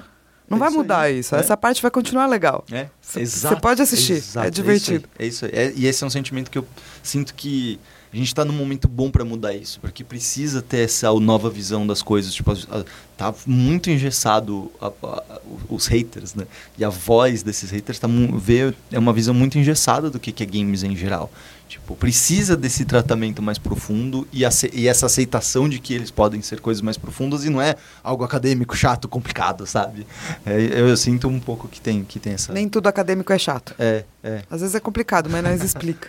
Exato. Dá pra explicar. Dá pra expli- Tudo dá pra explicar. Vai, Isidro, manda bala. Realmente. Obrigado. Meu Deus do céu. Ele, tá- ele ficou bravo, aquele tipo, tá até botou Acho que a gente podia fazer um baixo. intervalo, né? Assim, depois a gente volta, só pra deixar o Isidro mais irritado. Não, não, tô, Não, não, não, não faça isso comigo, não, não, tô- não tô Letícia. irritado. Não tô irritado. Sei. Eu tô querendo Pistola. Pistola. É a sede do conhecimento, é a sede de eu tô conhecimento. querendo aproveitar a Flávia o máximo que eu posso. Ai, meu Deus. É, então, eu tava querendo perguntar, eh, tipo, não sei se você sabe, mas quais, quais são os tipos de estudo que cada área faz sobre jogos? Tipo, eu sei um pouco porque eu fiz a parte é, de comunicação, como a comunicação academicamente vê os jogos. Mas você sabe, tipo, como a psicologia vê os jogos, ou como a parte de arquitetura, sei lá, a parte de exatas, a parte de design, como que cada uma dessas áreas vê. É, é, é muito diferente uma coisa da outra? Ou tem um tema meio que conjunto, a mesma coisa? Como é que você vê Acho isso? que no videogame, academicamente, o maior embate foi ludologia ou narrativa. É, que eu acho, eu acho um embate muito importante de Não, ter acontecido. Isso, isso quando eu tava lendo, o caralho, Sega versus Nintendo, Sony É, versus Microsoft, porra nenhuma. No, ludologia versus narra- narratologia era uma treta muito... Era uma tre- foi uma muito- treta dos é, É infernos. uma cara. treta, é, é uma treta A maligna. galera se matava, Sim. tipo, era, se fizesse um MMA do, do- do- na narrativa versus ludologia, seria muito mais forte que o MMA do Sega versus Nintendo. As pessoas estavam putas de verdade. Porque a Sega e a Nintendo não estão putas. Mas as pessoas que falavam são narratologia ou ludologia, elas estavam putas de verdade. E eu, achei, eu acho que foi muito importante ter essa briga e tal, apesar de eu achar que hoje ela tá explica, sendo superada. Só um pouquinho como é que é. É assim, game é uma historinha que está sendo contada é, interativamente. Ou game é um sistema de regra que às vezes tem um sisteminha historinha, de historinha. É a abordagem, né? Se é narrativa, narratologia ou ludologia. Eu acredito que isso tem que ser superado, assim como Sega versus Nintendo, e que a gente já está nesse momento que essa superação está acontecendo. É, então, assim, quando você tinha a galera de exatas, ludologia, entendeu? O que é bobo, né? Porque para mim game é processo. Contínuo. As pessoas fazem a parte de regras e vem um pouco da historinha. Às vezes a historinha é um cristal louco que cai. E esse é um tema apenas, e é isso. E às vezes a parte de gameplay é uma coisa simples. E eu acho que é por isso que a gente chega em certas coisas, tipo, tal coisa não é game. É porque as pessoas não foram estudar exatamente o que é conjunto de regras para você determinar o que é game, para você determinar se certas coisas são game ou não. Por exemplo, é, quando a gente tinha aqueles point and click das antigas, tipo, como é que é a do dragão, da menina, Daphne? Dragon... Dragon Lair? Dragon's Lair. Dragon's Lair tinha menos interação no controle do que tem Heavy Rain. E as pessoas falam, Heavy Rain é cinema. Eu falo, não. Ué, é, Você tá no controle o tempo todo. A intensidade que você bota no controle determina a história. Então, até a intensidade. Pra mim, é tipo, é super jogo. O que não é jogo é quando você para pra assistir animação por duas horas. Desculpa, Kojima. é, Isso não é jogo. Isso daí é uma parte, né? Tipo, animação, joga um pouco, filme, joga um pouco, filme. Daí eu já considero filme. Mas, então vamos lá. Se a galera tava olhando na exatas ludologia, eles estavam preocupados em como fazer é, a fórmula daquele jogo ter imersão perfeita. sim. Porque se é mensurável. E- e- então, eu sempre gosto de dividir assim. Tem gente que é. Vamos pegar a filosofia clássica. Tem gente que é materialista. O objeto existe e a pessoa tem que estudar algo material desse objeto. Então, tem um monte de gente que estuda assim, na- estudando narrativa, estudando exatas, ou tanto faz. Tem uma galera que é metafísica, ela vai tentar estudar o que ainda não é real. Ah, o game não é isso, mas ele poderia ter a potência de ser isso. Uhum. Você pode estudar isso tanto em inteligência artificial até em games e educação. E tem uma galera da complexidade que fala game é uns treco louco. Vamos estudar tudo ao mesmo tempo. Teoria complexa, né? Agora. E você pode fazer isso tanto em inteligência artificial quanto em games e educação, sabe? Então, Eu, eu tendo a ver mais assim. Mas é porque eu sou uma pessoa meio louca. que não gosta de pequenas categorias. Tipo, ah, um, dois, três, quatro, cinco, seis. Eu prefiro três. Três categorias apenas. Mais do que três, pra mim, começou a ficar zona. Eu, eu até, é, porque, por exemplo, o, a minha base maior do meu artigo, que, era, que, que é de comunicação, era da parte de comunicação, foi o Eric Zimmerman com Rules of Play, que é um livro basicamente de design, de Sim. game design. É. Ele, Sim. ele não é uma- um livro de é, comunicação, é um livro de game design, mas ele fala É incrível. parte de narrativa. animal, e é eu incrível. peguei a parte de narrativa e usei isso na Sim. parte de comunicação. Então, Ah, você faz dá quiser, poder né? misturar O coisas, Lego né? tá aí pra isso, né? Uhum. Dá pra poder encaixar tudo Tem um manualzinho, lugar. mas... É, não, tipo, tem algumas figurinhas que meio que não encaixam muito bem, assim. Você pode até tentar muito, que são pessoas que têm teorias completamente opostas, difícil encaixar elas, sabe?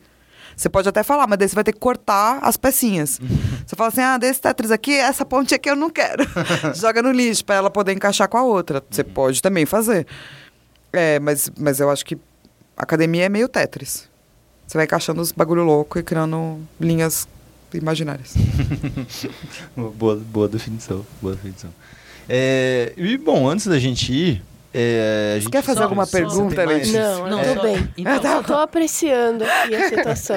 Ela tá quietinha. Ela tá super quietinha Eu tô. Então, duas, du- duas coisas que eu tava, só pra poder terminar. Uma, que fala um pouco sobre o, a tua tese de mestrado que virou o seu livro. Fala, fala É o que dissertação, que é. tá? Só pra deixar academicamente bonito. Não é tese de doutorado? Não, tese é, tese é doutorado, dissertação de mestrado. Ah, sim. Porque eu, teve uma vez que teve uma vez que uma pessoa me perguntou da minha tese de mestrado e eu não corrigi. Aham. E daí veio um hater falar assim: "A Flávia nem sabe que dissertação é, é Ai, mestrado e tese é doutorado". Falei: "Pô, eu não nossa. queria, porque não faz diferença nenhuma, mas tá aí por você, hater". Então, a sua, a sua tese de doutorado, que virou o seu livro, fala um pouco como o que, que ele é, o que, que ele fala. Então tá, é, o- eu tenho um livro chamado Videogames e Mitologia, que é um- a minha dissertação de mestrado um pouco revisada, que fala sobre exatamente a tradução de mito grego, eu só peguei grego, nos games. E eu fui responder a minha pergunta, como é que se traduz esse bagulho aí? E daí eu cheguei em três categorias. Uma que é a tradução elas por elas, Zeus é Zeus. Loki é Loki, tá? Outra que é a tradução que mistura uns bagulho aí, né? Então você faz, você tem essa tecnologia super avançada e Zeus. E outra que a gente fala assim, olha, tem uma figura, o Pedro Falcão, que nanana, mas na verdade ele é Zeus. Que eu É- chamo é de Aura verdade, Imaginário. gente? Falcon. É verdade, aham, sou eu. Eu sempre soube. E, e pois é, afinal, eu estudei pra, pra entender. pra entender o Pedro Falcão e anos. agora eu cheguei a conclusão. Os quatro anos de doutorado foi só pra isso. Se resumem a este momento. Então, É só ter me perguntado, Flávio. Não é- desculpa, cara, eu tava. Eu, eu fiquei com vergonha. Daí eu passei. Esse é o mestrado. O doutorado, eu falei de imaginário, que é essa coisa da mitologia. Então, a cartografia que se faz do, das imagens do jogo é, na memória. O que, que sobra na pessoa depois que ela joga? Quais são as, as imagens que ela lembra? É isso que eu queria estudar. Então, no doutorado, eu comecei com o processo de imersão, por que que você entra no jogo, daí o processo de jogar e daí a saída. Mas sempre para responder essa pergunta, qual é a imagem que sobra? Tem imagem? Quais elas são? Por que, que sobra isso aí? Mas o, o, o livro é baseado na dissertação ou na. ou Não, na tese? o livro é baseado na dissertação, Videogames Ah, e Mitologia. tá. A minha tese deve ser lançada entre janeiro e fevereiro. Ah, ainda não saiu. É, tem no, na PUC de graça. Hum. Você vai lá na biblioteca de teses da PUC SP, tem tanto mestrado quanto doutorado. Você procura meu nome, Flávia Gazes, G-A-S-I, tá, gente? Senão não... Gases não dá, tá? Verdade. Não adianta fazer a Bom, piada. bom, bom. E, e daí você vai. E você acha tanto o meu mestrado quanto o meu doutorado de graça. Se você quer ele revisado, com um pouquinho de conteúdo a mais, e né, em livro, Editado. tem o Videogames e Mitologia, que é ele revisado, editado com umas coisinhas a mais. E eu já fiz umas coisinhas a mais pro doutorado, que vai ser lançado no ano que vem. E tem, só pra complementar também, tem sobre esse assunto um gamepad específico que você fala sobre é, mitologia e games, que você faz uma, uma, uma análise muito boa sobre Kratos. Sobre qual é o papel do Kratos e a caixa de Pandora e como a caixa de Pandora é representada no jogo é muito foda. Esse pedacinho Muito, tá no muito meu foda. livro. Tá, legal. Esse pedacinho de tipo, quem é Kratos na narrativa? Uhum. Kratos é Pandora, que ele é que abriu a caixa de Pandora. Uhum. Então a função mitológica dele é ser Pandora. Só que ele é uma Pandora meio esquisita. Uhum. E daí por isso. Mas Aí isso, isso, isso eu tirei do meu mestrado. Legal. E ah, uma outra pergunta que aí entra a Letícia. Não, eu tô, Eu? eu tô querendo colocar, eu tô querendo colocar a, a, a Letícia na conversa. Bota. Que é o Joy. É, eu Fala sobre o lá. que, que é É, o Joy. lá. Fala sobre o que que é o Joy, Letícia. O Joy é um bagulho muito legal. Começou bem. O Joy é um grupo de objetiva, estudos. é uma jornalista. True Eu Jordan. vou ter que ir embora True daqui do risada. o Joy é um grupo de estudos que é ministrado pela Flávia, né? Que é essa pessoa maravilhosa. Que a gente estuda a teoria do bachelar, do imaginário, dentro dos videogames e as imagens dos videogames. Não sei se eu tô falando academicamente Não, tá, certo. tá tudo certo. Mas então, maravilha. Se não tiver também, É, não quero, não sei nem. Não. E A gente lê uns livros, a gente lê uns livros junto, fala uns bagulho junto, bagulhos, às vezes vê uns negócio. Tem dia de ver filminho, É, come chocopão. tem dia de comer chocopão. e a gente finalmente abriu um site. Exatamente. joy.flaviagaz.com Tem Twitter, tem Facebook. É. Exatamente. Olha só, e fala aí, de novo então. Joy, joy, J. J-O-I. ponto ponto Flávia Flávia Gazi, Gazi. que é G-A-S, Exato. ponto com ponto BR. .br. E aí tem Twitter, tem Facebook e a gente tá começando a postar conteúdos lá também de. O objetivo é que as pessoas coisinhas. percam medo de postar textos Exatamente. acadêmicos. Postando textos acadêmicos. Posta aí. Mas eu tava também até perguntando da, da Letícia, tipo, como é que ela tá vendo essa, essa visão? Porque você tá no segundo ano da faculdade, Aham. né? E, tipo, eu, pelo menos, eu fui ter essa visão acadêmica de jogos e teorias quando eu tava fazendo o, o, o- a monografia depois de cinco anos, porque eu repeti um ano. Sim. Então, depois de cinco anos de, de faculdade de jornalismo que eu fui ter, mas você que tá no começo Uhum. da faculdade já tá tendo esse... é, entrando nessa. Como E é que aí? você tá vendo? E aí, como é? Eu quero saber. E aí? Não, então, eu sou uma pessoa que eu sempre quis ir pra área acadêmica, não sei exatamente por quê. Não sei quando que começou isso, mas eu sempre pensei, não, vou fazer faculdade, aí depois eu quero fazer mestrado, depois eu quero fazer doutorado, e eu sei lá se isso algum dia vai mudar e tudo mais. Mas aí quando eu cheguei aqui em São Paulo, eu já tinha essa ideia de que eu queria na faculdade fazer iniciação científica, e eu sempre gostei muito de videogame, tecnologia e tudo mais, então eu sempre quis fazer alguma coisa junto com isso. Quando cheguei aqui em São Paulo para fazer essa faculdade maravilhosa, conheci Flávia, essa pessoa linda aqui do meu lado nesse podcast. E Flávia tinha esse grupo e aí participei lá da, de uma seleção que acontece. Não fui eu que escolhi a É, Letícia, Não tá? foi, o ela que inteiro. escolheu a pessoa. Ah, eu me enrolei inteira. Não foi a Flávia que me escolheu, foi o grupo que tem todo um processo de seleção que não é sempre que acontece antes que as pessoas fiquem perguntando como faço para participar do Joy, enfim, tem que acompanhar a Flávia. Fica de olho lá no joy.flaviagazi.com. joy.flaviagazi. E aí acabei entrando no Joy e comecei a acompanhar. No começo, era uma coisa que eu. na- Cara, eu, fala, eu voltava pra casa falando assim, mano, eu acho que eu acabei de ir numa aula de árabe. E eu não sei, não sei qual árabe, mas eu fui numa aula de árabe e voltei pra casa. Porque é- era muito diferente de tudo que eu já tinha lido, estudado e pensado sobre qualquer coisa na minha vida. E aí, com o tempo, eu fui me acostumando, porque a linguagem é, é- é muito diferente do que eu tô acostumada. E aí E agora. a gente já tava é, junto há quase dois anos antes da. Exatamente. Eu, eu entrei com o bonde andando um pouquinho já. E, e aí agora eu tô entendendo um pouco as coisas melhores. Mas é, é essa diferença que a gente falou no podcast inteiro, da, da, da linguagem, desse afastamento, eu senti muito ela na pele, assim, de. Cara, é- é literalmente não saber do que, que as pessoas estavam falando. E isso foi uma coisa boa, porque aí eu parava em casa e falava, não, tá, para, peraí, vamos ver o que que tá acontecendo. E lia os livros e, e, e olhava os jogos também, que eu acho que foi a parte que eu mais me diverti, assim, de... Porque são... É um- uma, é uma teoria que, na verdade, não é para jogos, especificamente. A gente que faz essa... Flávia ministrando tudo, que faz essa ligação das duas coisas. E aí eu em casa, olhando e parando, tá, peraí, essa imagem aqui... Eles estavam comentando, ah, nossa, ai meu Deus, Como isso se resolve na narrativa. Agora, como isso se Exato. resolve na mecânica? Porque eu sou uma pessoa chata que acha que também o imaginário pode ser, deve e pode ser Uhum. traduzido na mecânica. Então é como você olha para aquele mito, não apenas na narrativa, na mecânica. Exatamente. É um- Porque afinal a gente está falando de uma imagem interativa. Uhum, é uma mídia interativa. Então, como é que é a interação? E a interação também tem par- perpassa pelo imaginário, entende? E é, Você é é uma uma, é uma parada bem louca, tipo, essa coisa que eu, eu convivo desde quando eu era criança, cara, videogame, e agora é outro eu tô vendo de uma forma completamente diferente. O que que é isso? É sério, Ah, é uma e- parada muito doida, cara. Uma coisa que, inclusive, as pessoas podiam até falar nos comentários ou não, eu tô pensando seriamente em ter alguns cursos básicos. Uhum. Tipo o curso de crítica, Sim. que eu dava na pós. Graças a Deus. O curso de básico de imaginário. O Por curso favor. de imaginário pra game, sabe assim, os cursos bem Ó, básicos, pra quando a pessoa também aí, for entrar no. Joy, ela já, Já tá, passou já. por esses cursos, O sabe? Joy tem essa proposta também no site que a gente tem. O Joy tem um, um apoia-se. Que a gente tem- nem divulgou é, ainda. A gente nem divulgou Tem ainda. apoia-se, Ah, pois é. a gente não Ainda, divulgou. ainda não foi divulgado. É que eu ainda tava não- esperando primeiro acabar a série do Imaginário pra falar, Exato. olha, a gente faz uns bagulho. Mas enfim, é, o Joy tem essa proposta de começar a explicar essas coisas para as pessoas de uma forma né, mais popular, igual a Flávia já faz com o Gamepedia e com essa série nova do Stranger Things no canal do Garotas Geeks, que é muito legal, assistam. Obrigada. Eu fiz um episódio, fiquei muito orgulhosa. Ai, que lindo.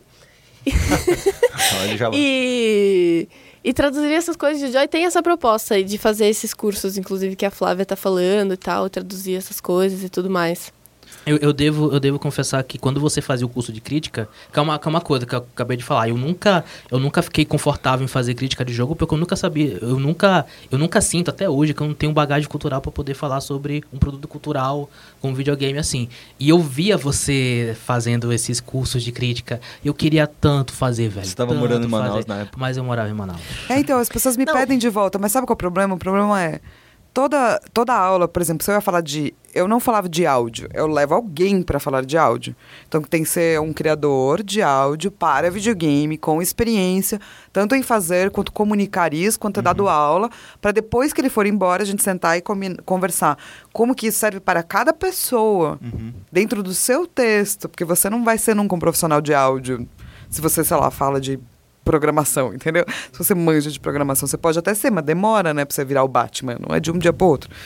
Então demanda muito tempo, muito tempo. E demanda arrumar todas essas pessoas. E eu lia todos os textos. Então eu pedi um texto por aula. Uma crítica por aula. Que podia ser de um jogo que você já tinha jogado há muito tempo, mas daí eu lia todas as críticas para ver como se a pessoa estava evoluindo e quais eram os fortes da pessoa, quais eram os fracos, onde eu acho que ela deveria focar. Então me demanda muito tempo dar um curso de crítica Como desses, assim. orientar as pessoas. E eu não consigo fazer diferente. Eu só queria falar isso porque, como eu tava morando em Manaus e você fazia o curso aqui, era só mais um motivo para eu, eu ter aquela cidade. Só isso. E eu, eu não, não tinha nem começado a faculdade e precisava. Era pós-graduação, não era? Pra fazer. Então, não tinha nem começado a faculdade. Eu ficava lá, meu Deus do céu. O que eu faço? É, aliás, Lê, uma coisa que eu queria saber é como as- o que você está aprendendo no Joy. Como Você você está aprendendo vê- alguma coisa, Jay? Eu tô aprendendo muitas coisas. É porque várias vezes eu paro e penso se as pessoas estão realmente aprendendo Tá, tá. alguma coisa. a Flávia vai ficar muito preocupada. Não, mas é, o, que você está aprendendo lá, como você vê sendo usado, hum, tipo, futuramente quando você for escrever jornalisticamente? Olha, eu acho que é mais quando eu for escrever é, mestrado, doutorado e pesquisa, essas coisas, do que, pra- pelo menos pra mim, jornalisticamente. Calma que uma hora perceber- internaliza Aí e daí vira, normal. processo, né? Isso. Dá pra perceber muito o, essa pegada um pouco mais acadêmica no texto que a Letícia fez sobre aquela menina que gosta do Tetris. A menina do Tetris. Dava pra perceber. O, o texto que a, que a Letícia fez, ele, Eu ele, embora, ele, né? é, ele é muito bom e ele é rico porque ele tem essa pegada meio acadêmica. A Não, Letícia mas é também tá sério, se escondendo. é sério. É mas verdade, sabe qual é o mas é lance? Sabe o que é verdade. isso? Eu acho que Isso. assim, a academia, essas coisas de academia que a gente acha que a gente nunca vai usar, isso internaliza. É, e chega uma hora que vira a sua visão de mundo. Exato. E daí não é desassociado mais, é como você olha o mundo. É, era isso que eu ia falar, que o Falcão, além da, da questão acadêmica, eu acho que, tipo, quando eu estou lá sentada jogando um jogo, eu olho as coisas e eu penso, tipo, nossa, isso aqui tá um, não, não, é um negócio bachelar, não sei o quê, nossa, não, e Duran, e, ai meu Deus, coisas loucas. E aí, tipo, rola uma coisa meio interna minha, do meu entendimento daquela experiência, daquele jogo e tudo mais. É, acho que muito mais do que, do Vira pra que jornal... Exatamente, muito mais do que jornalisticamente. Eu- eu Pelo menos pra mim, assim. É por isso que a maçã do conhecimento é essa imagem tão forte. E por isso que Adão e Eva foram expulsos. Porque depois você conhece um bagulho, não dá pra não conhecer. Então eles eram ingênuos, quer dizer, eles não conheciam os vários bagulhos. Daí eles foram lá e comeram da maçã do conhecimento. Daí eles passaram a ser sabão. Daí eles sabiam várias coisas. Daí não tem como não saber mais, não dá pra rebobinar. É internalizado na hora. É na hora. Pra sempre você vai saber isso. E eu até para as pessoas que estão ouvindo verem como é que é essa diferença, vão, vão lá, no, lá, no, lá na Vice e veem um texto da, da, da, da Letícia. É verdade. E, e, tipo, com- compara com os outros Faça textos. esse estudo de campo Isso, não, mas... e responda nos comentários. Principalmente se você, se, se você, Exatamente. se você que está ouvindo isso quer entrar na área, quer escrever sobre ou pelo menos ver os jogos de uma outra forma, de uma forma diferente, ver esse texto da Letícia e ver o texto em outros portais, em, em, em ver como como como a- as, as duas ah, as duas ah, a- abordagens, os temas é o mesmo, é videogame, mas como eles são abordados de forma diferente. Sim. A forma como, como, como é escrita. É, enriquece muito o texto. Uhum. Pra caramba. Cara, mas isso é uma coisa que é interessante mesmo. Quando uma das minhas maiores surpresas, não, não deveria ficar tão surpreso com isso, mas ainda assim foi surpreendente, foi na- lá no SB Games que eu mostrando esses textos, mostrei o seu, mostrei pro, pro pessoal, tipo, ah, o que que interessa quando vocês, desenvolvedores, vêm conversar com a gente sobre, tipo, ah, eu tenho aqui o meu O jogo, que que vira interessa pra pauta? O que que vira pauta? Eu tava tentando explicar isso pra eles. E aí, quando eles viram a forma como a gente fazia isso, eu mostrava no telão algumas matérias, eles ficavam meio chocados, de tipo, nossa, mas dá pra fazer isso? Nossa, eu não sabia que vocês faziam isso. Eu pensava que só tinha aquele modo de falar do jogo como se fosse uma cartilhinha. Lançou ontem. É, como se fosse, coisa. tipo, a, a ficha técnica de- da capa do, do jogo, sabe? Tipo, tem, tem- as pessoas acham que realmente... É, e é muito doido. Poxa, desenvolvedores que pensam sobre os jogos, eles são, são obrigados a pensar sobre os jogos porque eles fazem jogos. E mesmo assim, não consegui, não, não tinha ideia que era, que era possível escrever sobre jogos dessa E maneira. mesmo assim, não tô falando que os outros portais fazem de uma Não, forma não é errada. isso, Eles não, são não linhas é errado editoriais certo, diferentes. Exatamente. Linhas editoriais diferentes que não quer dizer que a gente tá certo, os caras estão errados. Exatamente. São- é Cada um diferentes. com o seu bolinho, como um diz a minha seu- mãe. Sua crítica de games. Cada um com seus games. Cada um, né? É, mas antes, pra, só pra gente terminar, então, é, falar, o que você está jogando?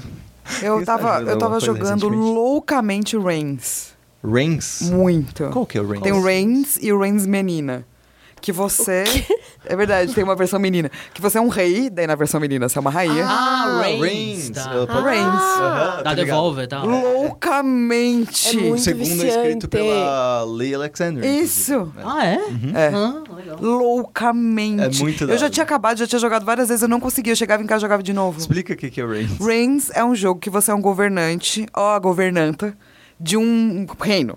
E tem umas coisas loucas pra você fazer no meio que você vai descobrir depois. Uns símbolos, umas cavernas pra você ir, uns lugares secretos e tal. E a mecânica dele é tipo Tinder. É. Vê os bagulhos e você fala sim ou não? sim ou não? Dá match. né? Só que daí vai mudando, eh, o que você escolhe, obviamente, muda as forças que existem no reino. A igreja, o povo, eh, Dinheiro, o exército, o exército. né, o seu banco. E daí, se você ficar com algo muito baixo ou muito alto, que eu achei incrível, você ou toma um golpe ou morre. e eu adorava morrer com muito dinheiro, que daí falava assim, a população está muito feliz, dá uma festa, você morre no meio da festa. Fala, tá bom. Beleza. É o jeito bom de morrer. Em comida. Foi eu bem. tava tão viciada nisso, eu não consigo parar de jogar, por mais que eu já tenha jogado 20 Tá vezes. o jogando no fazer com computador ou no celular? No computador. Cara, porque no celular é um negócio. Eu quando Viciante. baixei, nossa, é, É? o tempo inteiro. Você fica Tem lá. Porque você tem, Puta, sabe você outra tem, meu, tem meu problema tem. diário? Eu tenho um problema diário. Dois. Chamado Hearthstone. É e World of Warcraft. Eu São problemas entendo. diários. Entendo. Tipo, eu já não conto eles Royale mais. É, é o ca... Não, mas as peraí, World of né? Warcraft? Sim. World of Warcraft? É. O MMO. É. Como é que você tem tempo pra poder jogar World of Warcraft? Eu, eu, eu jogo enquanto eu tô fazendo outras coisas. Eu desenvolvi uma técnica. Que é, eu consigo escrever. Técnica Flávia Você escreve e joga um pouquinho. É. Escreve e Joga joga um pouquinho. Nossa, velho. Eu Entendeu? não consigo fazer isso. É tipo aquelas palestras motivacionais. Como Hearthstone, ser cara. produtivo o tempo Não, todo. Hearthstone eu entendo. Agora, World of É. Warcraft... Faz a missão. É, claro. Já escreve. É isso aí. E daí, assim, vira meu prêmio. Eu consegui terminar tal coisa. Eu posso fazer uma missão de World of Exatamente, Warcraft. Exatamente. Recompensas pessoais. Tipo, Exato. se eu terminar este parágrafo, Isso. eu posso fazer Ir lá uma na, na casa louca de pra, pra ver todas as bugigangas que eu tô querendo vender, entendeu? então é isso. É assim. Muito bem, muito bem. Bom, Flá, muito obrigado de verdade. Obrigada a vocês. vindo. Foi incrível, Foi foi, um fofo. papo. Flávia, é linda. Lá, lá, lá, lá. Como as pessoas podem ter mais Flávia Gazi nas suas vidas? Arroba Flávia Gazi. Tô lá. Tá lá, Twitter, Twitter, Facebook, Facebook, Instagram. tudo. Tem um site. Flávia Gazi. flaviagazi.com.br É. Muito Às vezes eu faço umas streams. Exatamente. No Garotas Geeks também. Tem Sim. Flávia Gazi no Garotas Geeks. Garotas Geeks. Quais YouTube são do Garotas Geeks. As próximas coisas que as pessoas podem esperar de Flávia Gazi saindo por aí. Coisas do Joy Loucas. Uhum. Meu Nice. livro vai sair. E daí vai sair livros do Joy. Ó, Yay! E eles serão online para serem bem baratos, para ter um preço quase zero, que é isso que eu queria chegar. E eu fechei uma coisa. Tem umas coisas malucas acontecendo. uh, secretas? É. Ah, então, então vamos deixar no segredinho. Tem uma coisa secreta que eu espero que todo mundo fique sabendo na CCXP. Nossa, ó, então... É rápido. fiquem- Começo de dezembro, né? É. É. logo mais, daqui a pouquinho. Então É. fiquem espertos aí na CCXP que Flávia Gazi tem novidades em breve. Muito bem, muito obrigado então por ter vindo. Obrigada a vocês, de verdade. Maravilha. Letícia, muito Eu obrigado mesma. como sempre. Muito obrigado, Pedro Falcão. E- Peter Falcon. E, e continue brilhando muito aí nos, nos Muito nos obrigada. Eu só queria dizer uma coisa aqui pra gente não perder a manha desse podcast. Eu queria falar Destiny 2. Só isso. Só isso. Não, não fui, não só fui eu pro Isidro, né? Só pro... Não Era Eu- só, era só, só eu pra manter, não citei entendeu? esse jogo. Por, por final, ontem eu vi a expansão dos Isis. Pronto, pronto. Todo dia o maluco. Bruno e Isidro Tá bom, falando já é. de Destiny no Então, podcast. Não, é porque essa expansão dos Isis vai ser louca. ó. Vai? Vai, É, entendeu? a gente fala sobre ela em breve. É, como as pessoas podem ter mais Letícia? Arroba Leticínios por aí, no Instagram, Twitter, Facebook e tudo mais. E no YouTube, youtube.com.br dropando ideias. E também meu blog, dropandideias.com. Muito bem. Bruno Isidro, muito obrigado, como sempre. Por nada, eu só queria me desculpar para as pessoas que pensavam que Academia em Games era aquele lugar onde você Academia dos Games. puxa, Puxa ferro. puxa pino É, é. e fica tirando foto em espelho com a hashtag fé, força. Qual é a outra? E foco. Foco. Foco fosse fé. Foco fosse fosse fé. fé. Eu não tava entendendo o que que vocês estavam querendo dizer com essa frase. Desculpa se você ouvir até aqui pensando que a gente Que a ia gente falar ia- de academia É, a nesse distância lugar. entre games e academia era É. aquela distância que a gente anda até a academia quando a Treino gente sai do de um jogo. Kratos, como fazer? É. Isso, porra, um bodybuilder do Kratos. Exatamente. Exatamente. Exatamente. É isso. Muito obrigado. E nós somos A Gente é Games, nós somos Gente é podcast Games. poligonal e voltamos na semana que vem. Beijos! A gente é Tchau. games, é muito bom. A gente é A gente é gay. A gente aqui. A gente é gay.